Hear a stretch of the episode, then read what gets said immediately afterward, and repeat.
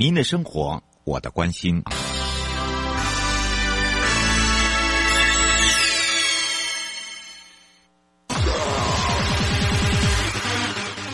继续为您导航的是领航员悠悠。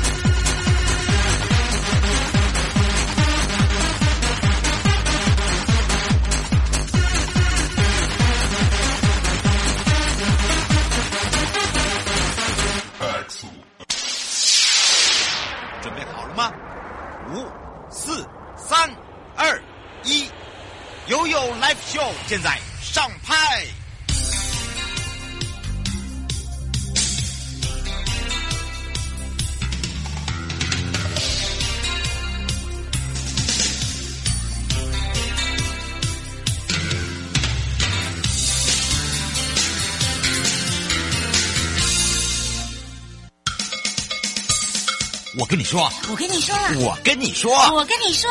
七嘴八舌讲清楚。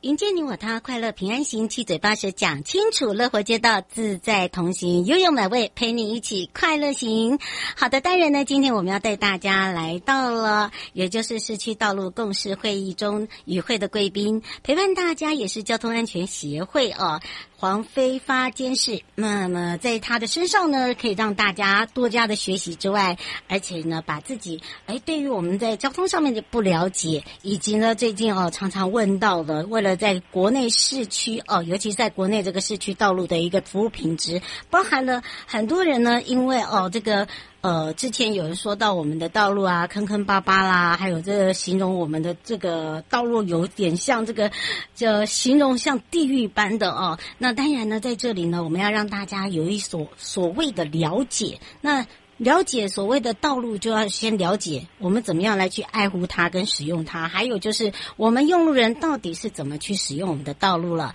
所以在今天呢，为了提升整个市区的一个道路品质，完善的一个市区道路。体质上面呢，我们就要来一起去有一个共识，不管是在空间上面的一个合理分配，还有用路人的一个怎么样去使用它，让。使用它的同时呢，也让他感受到我使用道路的舒适感跟安全性。所以我们在推动这个市区道路的空间建制跟人行环境改善跟政策，来去让我们的这些各县市政府持续的去建构、去改善，一直拓宽到这个所谓的乡镇市啊。那当然在这里一定要有一所做一个基础，那也要做一个短中长期。所以今天呢，非常的荣幸，呃，我们邀请到哦，也是这一次在我们整个的。一一个前瞻基础建设中呢，担任我们的市区道路共识会议的与会贵宾，所以我们赶快来让全省各地的好朋友、内地的朋友、收音机旁朋友、网络上的朋友一同来，让交通安全协会黄飞发监事呢，先让他来跟我们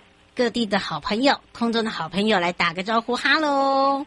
Hello，大家好，哎，我是交通安全协会监事黄飞发，大家好。是，当然呢，今天我们非常开心哦。这个我们刚才跟监事讲啊，这个人家说啊，监事是一个这个有问必答。然后呢，他会让大家呢非常的开心，让大家在这么生硬的一个这个话题中呢，可以有带一些，诶，跟我们的日常生活不会这么的硬，而是比较属于软性，也让大家才从中哦可以更多的了解。所以今天呢，我们就要来让这个监事来好好的聊一下，尤其是担任我们的交通安全协会，其实他这个协会也非常的特别，我们是不是也可以特别介绍一下？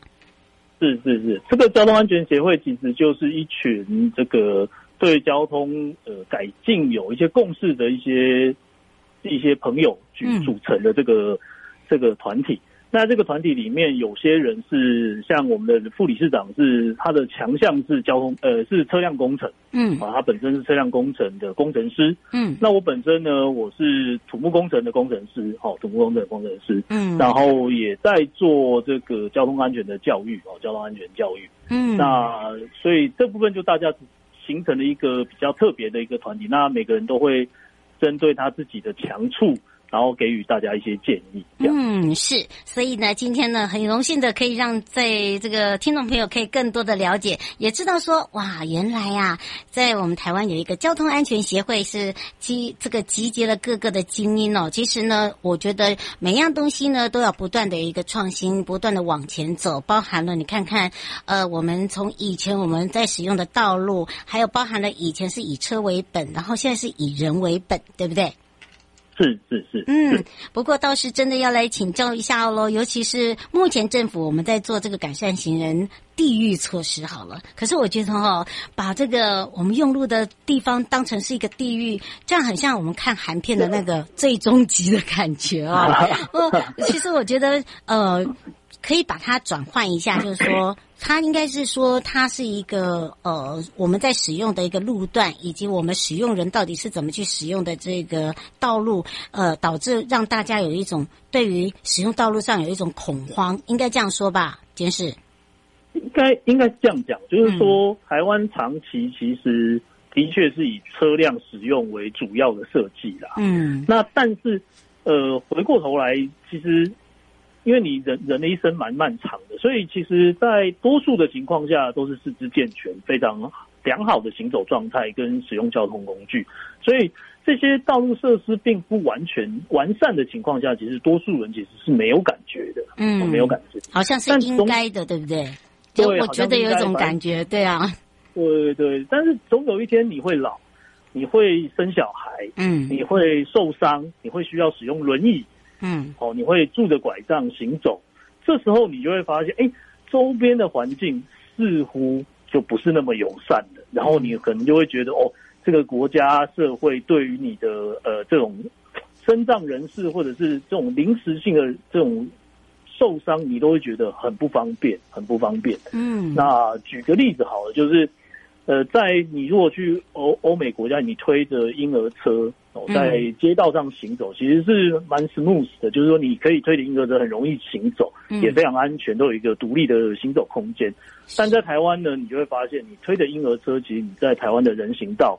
是没有办法好好的行走的。嗯，哦，你在这时候你就必须把婴儿车推到马路上，然后。要还要蛇行，对，你会觉得有点危险哦。这个就是一个最大的思维上的不同啦，思维上的不同。嗯，是，不过依照我们现在看到，我们所做的正在呃也一直在改变了哦，也有听到这个人民的声音，在做所谓的呃这个行人的一个这个所谓使用道路的一个措施。不过在这里呢，刚刚呢，我们今天是有讲到一个比喻，那我们是不是应该也要针对了这些哦？你看才讲到一个小小的，我们就有感喽，对不对？所以呢，我们应该来特别在针对某一方面哦，尤其是我们在讲到的人行道路，人行道路，我我觉得，呃，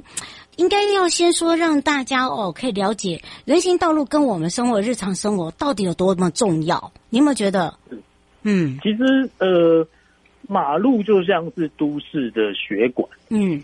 哦，马路就像都市的血管，这个马路要畅通，然后这个你这个都市的新陈代谢也好啊，那个这个营养的运送才会顺畅。那但是呢，这个马路其实整个血管的组成不是这么简单，之后就是让车辆通行。嗯，其实这个马路的下面其实是有很多的附属设施，嗯，在下面的哦，里面可能有我们大家最常用的。的电话线路啊，然后电力线路，其实都在马路下面，宽频啊，对不对？对，啊，反正呢，你就会发现哦，不只是呃，这个有大大小血管啊，连微血管都在里面。对，没错。所以整个规划其实是很需要一个大家跨部会的来讨论，把这个道路设计到好，哎，互相都有它可以使用的范围，哦，不要互相去抢道。嗯，那现在目前台湾就是。呃，有点像是过度发展之后的结果，就是哎，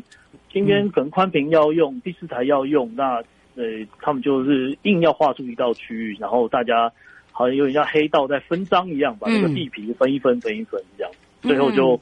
四不像的环境，四不像环境这样是。不过现在已经变成这样的一个看到的，就是我们要承担的一个后果，对不对？应该是这样子讲嘛。那但是对呀，但是我们变成说，我们要怎么样来去改变它？其实这个就像刚刚呃监事讲的，除了跨部会之外，我觉得我们自己的民众要自己要心里有一把尺。好，那当我们碰到事情的时候，就常常在讲到，我们要先去解决问题嘛。对不对？我们总不能被人家一直架架着个刀往前走。那怎么样来去改变呢？那是不是有什么样的这个现在可以做的呢？呃，是不是来请教一下监事？是，呃，先讲一个比较上位的一个思维啦，嗯、就是说刚才主持人这边提到一个点，就是说，哎，民众自己也要是试着去改变。但但是呢，台湾长期一个问题就是说。我们当我们使用这个马路的时候，我们会优先把我就是使用马路的优先是我自己的个人的利益为最大的优先，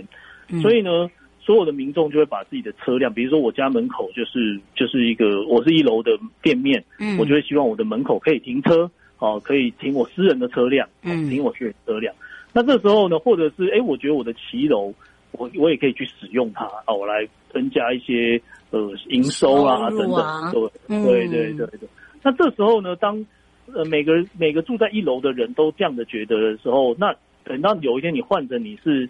用路人的时候，你就会发现，哎，我去到这个地方，但我不好使用这个地方的道路。嗯，哦，这个时候就变成说要换异地而思考，就是说我今天我如果假设大家都要一个公平的一个使用道路的环境，那这些属于公共道路设施。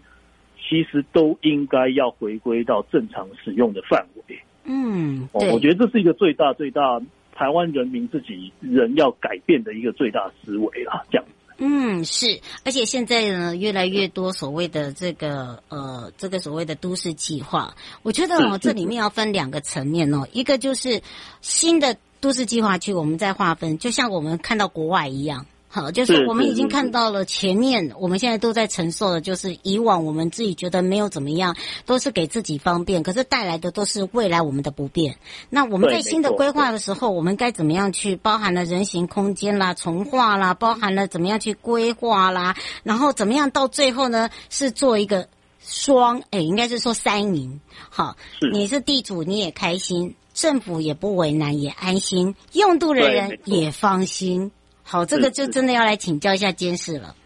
是，嗯，那呃，这个地方从最上位的法令开始，就是讲到一个都市计划。对，那一个新的区域如果都是田埂的情况下，我们都市计划就必须先把道路用地跟一些附属设施，我们这个政府会先把它做完。嗯，做完之后，然后扣除掉一些费用，然后还有一些公有地的使用摊底之后，剩下的土地还是发还给那个原地主去分配嘛。现在好像都没有，你看盖房子就知道。你有没有发现，我们现在连房子哦，不要说道路，房子是越盖越四方，越小越长，很像长条形，很像嗯，应该是怎么讲呢？很像那个比呃日本，还有呃在这个整体环境的呃这个景观，还有做一些不一样的改变哦，给大家很温馨。可是你会发现，我们如果到这个外县市的时候，发现都是长条，长条。哎，是是，比长的，比窄的，呃，前面的公共空间就更小了。你有没有感觉到？嗯嗯、呃，主要是这样啦，就是说，呃，这个其实是跟整个都市计划的那个思维不太一样。这个是比较偏设设计道路的，呃，设计的这个部分。嗯，那这个部分，刚才主持人提到这个思维的部分，其实最主要是来自于就是。台湾其实很喜欢盖这种呃大概二十层楼高的建筑，那这种二十层楼高的建筑，其实当你这种建筑本身要去耐震制震的情况下，你的梁柱就要做的比较大，嗯，然后你又要去考量，哎，我二十层楼的人瞬间要逃生的时候，我要给他多少逃生空间，嗯，哦，所以这些公共空间其实，比如说我们现在买一个房子，买个四十平，其实占掉这些公共空间摊提之后，你大概使就使用的平数大概不到二十平了，大概剩下十几坪。那其实就是这个这个累积下来的。那为什么喜欢这样做？就是呃，建商跟政府就觉得，哎，这样比较有的土地比较好卖，比较好获利呀、啊。但实际上，你去看日本，连东京都的都内，其实都很少这种住宅区，嗯，对，都很少是这种二十层楼高的建筑。他们真的没有哎、欸，对啊，对，那英国也是啊，就是大家都你是住宅区，你就不应该盖到这么高楼哦。这个这种高楼是办公型的大楼，在在商办商办，嗯，对，所以这个追根究底的，你你房子不好用，其实最主要就是来自于这边。那那为什么又喜欢这样？就是因为我们的交通政策做的不好。就是因为你看哦，大家为什么一定会变？所以这个都变成说环环相扣，有没有？你有发现？对，这是一个环环相扣的议题。嗯、你看像，像像比如说，像我现在住在淡水新市镇，嗯，未来新市镇假设盖满，那这么大的人流要进到台北市区，你完了，你塞死。对，怎么可能是一个轻轨可以解决的问题呢？轻轨比我跑得还慢。对啊，所以那。但是呢，实际上这个轻轨的，因为我本身我是土木工程师，是，然后所以这个轻轨的建设方式，其实跟一般的捷运建设方式，其实已经相差不远。对，它只是速度上而已。对，就是这个基基础设施的改变呢。那你说当初为什么不直接就是多花一点点钱，但是我们把它直接规划到中运量？对，对，然后未来这个人出来的时候就刚好可以用。嗯，那当然，但是我必须讲啊，就是这个。这个因为呃政府，因为其实台北捷运局也是蛮专业的啦，嗯、那大家都是一些学长学弟在那边一起工作，那每个人有些时候在计算的角度不同而已，嗯、哦，就是我这个成本单体怎么不同，但是有些时候要从长远的都市规划角度来，你你这个东西你现在不做，你未来改不了了，嗯，那这种东西就一定要先做，那未来如果假设有些东西未来再花点钱再改掉，好，那这种东西就可以等到未来等到人流出现了，我们再来做就好了。嗯，等于是思维的不同，呃，思维跟事前的规划很重要，应该这样讲，对吧？是的，是的，是的。不过倒是请教一下监事，还有一点哦，就是我们在路口转弯，这个跟行穿线上面也是一个大问题耶，对不对？你看，你刚刚已经讲到人行道的空间不足，然后再来一个就是，呃，我们怎么样来把它在未来的规划。对不对？然后一直讲到这个我们盖盖房子、住房的问题，一直到回到呃我们刚才讲到的道路，就是跟我们原原本的交通是上又又又在一起了。所以你看哦，这里面又会成就会有一个哎路口转弯、行穿线，这会不会又变交通？然后跟我们人身安全又又又会变画上一个大问号，就说这样会不会很危险啊？哦，这要请教一下监事了，嗯。其实，呃，行川线基本上是尽量跟车辆，就是行驶的车辆正交为比较好的设计啦。嗯，那在国外来讲，当然这个呃，就是东京都目前也没有办法完全做到。但是如果假设到一些东京都比较外围的环境，其实他们大概就会这样做，就是转弯路线跟直行路线会有两条不同的道路。嗯，哦，就是会提早转弯，先先行转弯，然后。转弯的这个呃，会遇到一个转弯的这个人行道，然后就是它等于会切两人行道要过马路会切两段啊，嗯，甚至会切三段，就是会有一个转弯对临我侧的转弯段，然后再直线段，然后再是对向侧的转弯段，嗯，我会等于是要切三段的方式通行。那这样的情况下的话，第一个我把我的转弯半径拉大，嗯，拉大，那车辆。转弯半径越大，它越不容易产生轮差，它的视野死角就会越小。嗯，好，视野死角越小，那也让这个人行道跟让转弯车辆有一个正交的时间。那正交我就可以看得到它，我就可以看到它。嗯，好，那呃，在台北市其实早期的设计也有类似像这样的思维啦。就大家如果仔细去把台北市地图打开来看一下，其实像是台北市区中正一分局啊、中正二分局，其实。你会发现这些建筑物都在我们附近，嗯，都看得到。呃，路口对，路口都不是直角哦，它的路口都是八卦形，而且有有对对对对，你有发现对不对？尤其是行人呃通行交通通行，其实你要当他们会有一些的这个呃交通事故会比较少。我们要说对，没错没错没错。那这个部分就是早期日本时代的思维了。那很可惜是国民政府来的时候，因为。都市人口爆发的速度太快了，所以后来就有点便宜形式，那就把这些台北市当初很好的设计没有沿用到呃其他县市去，所以其他县市的马路其实都很临近路口，嗯，那这就产生一个视野死角以及我的转弯半径变变小的这个问题，这样，嗯，那甚至像外县市还有转到那工程还要转到对象 对。象才能解决，真的，我看过好几个。对对，中永和是最明显的。对，不过倒是以这样来讲哦，都已经变成既有了，是不是一定要等到开始再做一个这个改变？是不是要从要从自己都会地区，我们把它划为呃大都会地区到乡镇，哎，到这个地方地区到这个乡镇，才有办法到乡镇？这样的话，时间会不会拉太长啊？应该这样讲啊，就是说，呃，其实我去看去查过所先进国家的一些教案里面，嗯、其实他们也有，像比如英国，英国其实很多市区都是古迹，嗯，但在他们的道路就无法不可能完全都是依照最标准的道路设计来走。嗯、那这时候其实他们也是会面临到我像我刚才台湾那个问题，就是说它的它的大型车辆要转弯的时候，会有一些会有一些视线死角以及转向违规的这些问题，都还是会存在。嗯、好，那这个部分就必须这种就属于在特例，那我们应该从交通教育哦，对，着手，对，就是要提醒这个用路人驾驶哦，这种情况下是必然会存在。虽然说它不是一个好的做法，嗯、但是。现阶段它还是会存在于我们社会中，那大家看到这样的情况，也互相给予大家，呃，互相给予这些驾驶人一些体谅，然后这些驾驶人同时间也要知道说，哦，这个他的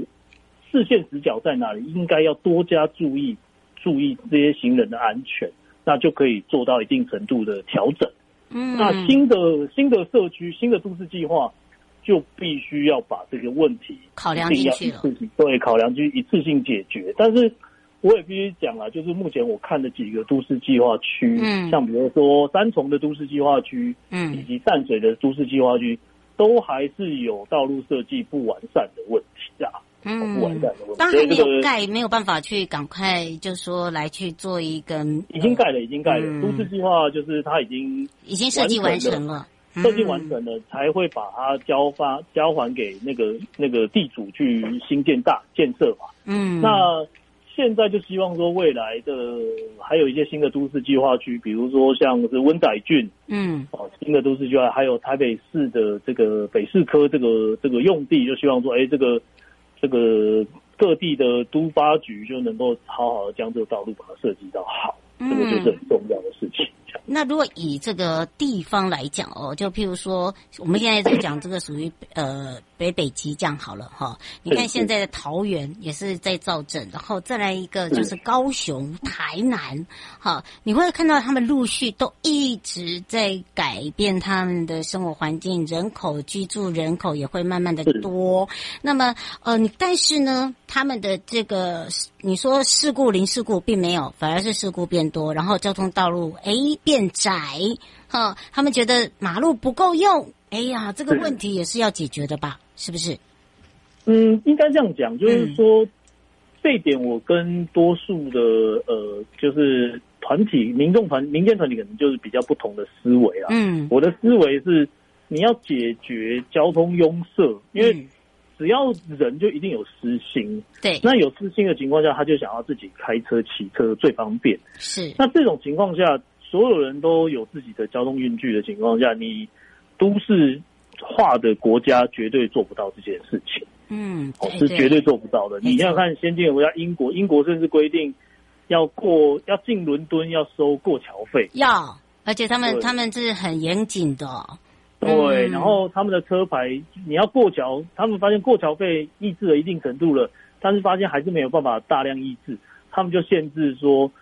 就是单号天进单车牌，双数天进双车牌，双号车牌。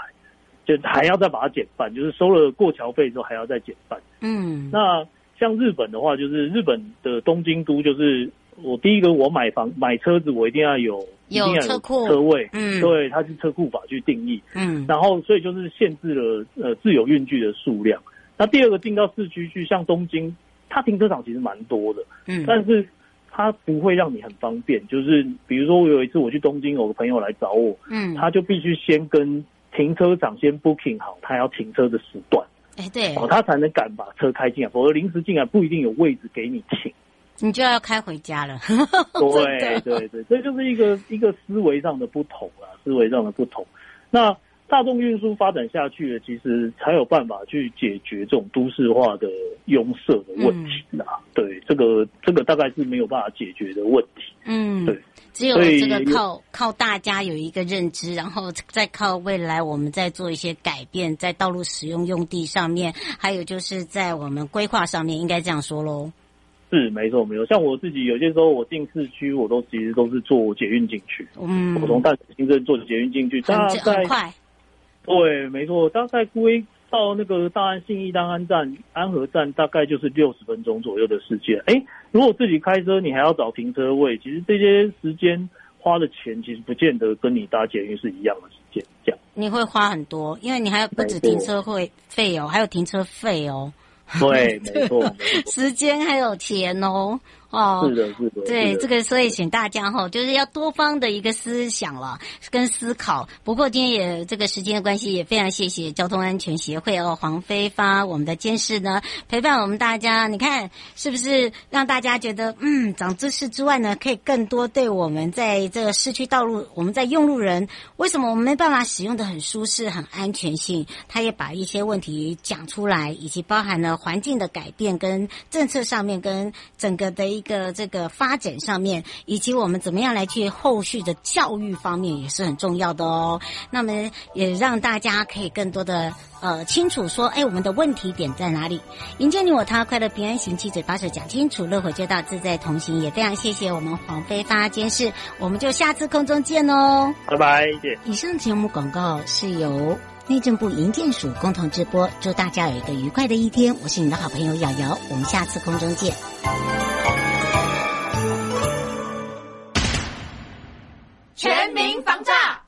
来了！大家好，我是台北市大安分局分局长王宝章。遭诈骗不分年龄层，要小心，提高警觉，保障自身财产的安全，别被高获利的诈骗手法骗了。审慎判断投资管道，确保资产安全。开心买卖货品要警惕，一页式广告被骗，损失很惨痛。请慎选有交易支付平台的商家才安心哦。投资股汇市赚钱机会难得，心动时要小心，要多花点时间确认风险，保护自己的钱财。台北市大安分局关心您。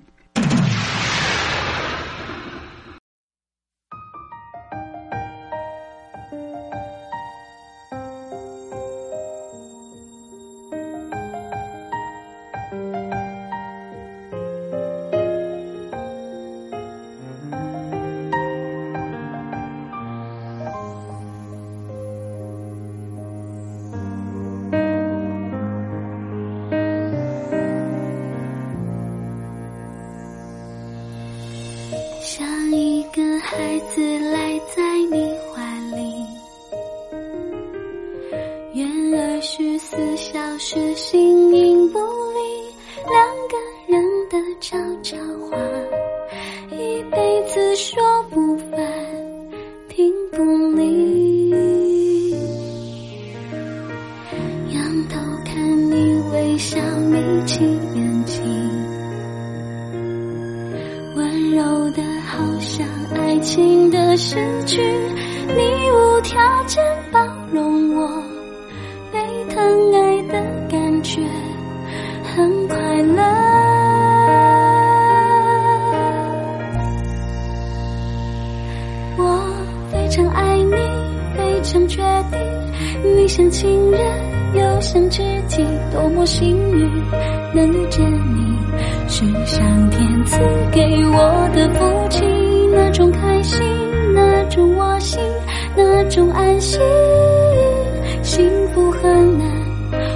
相信只要我们够努力沿途摇啊晃啊也都是美景。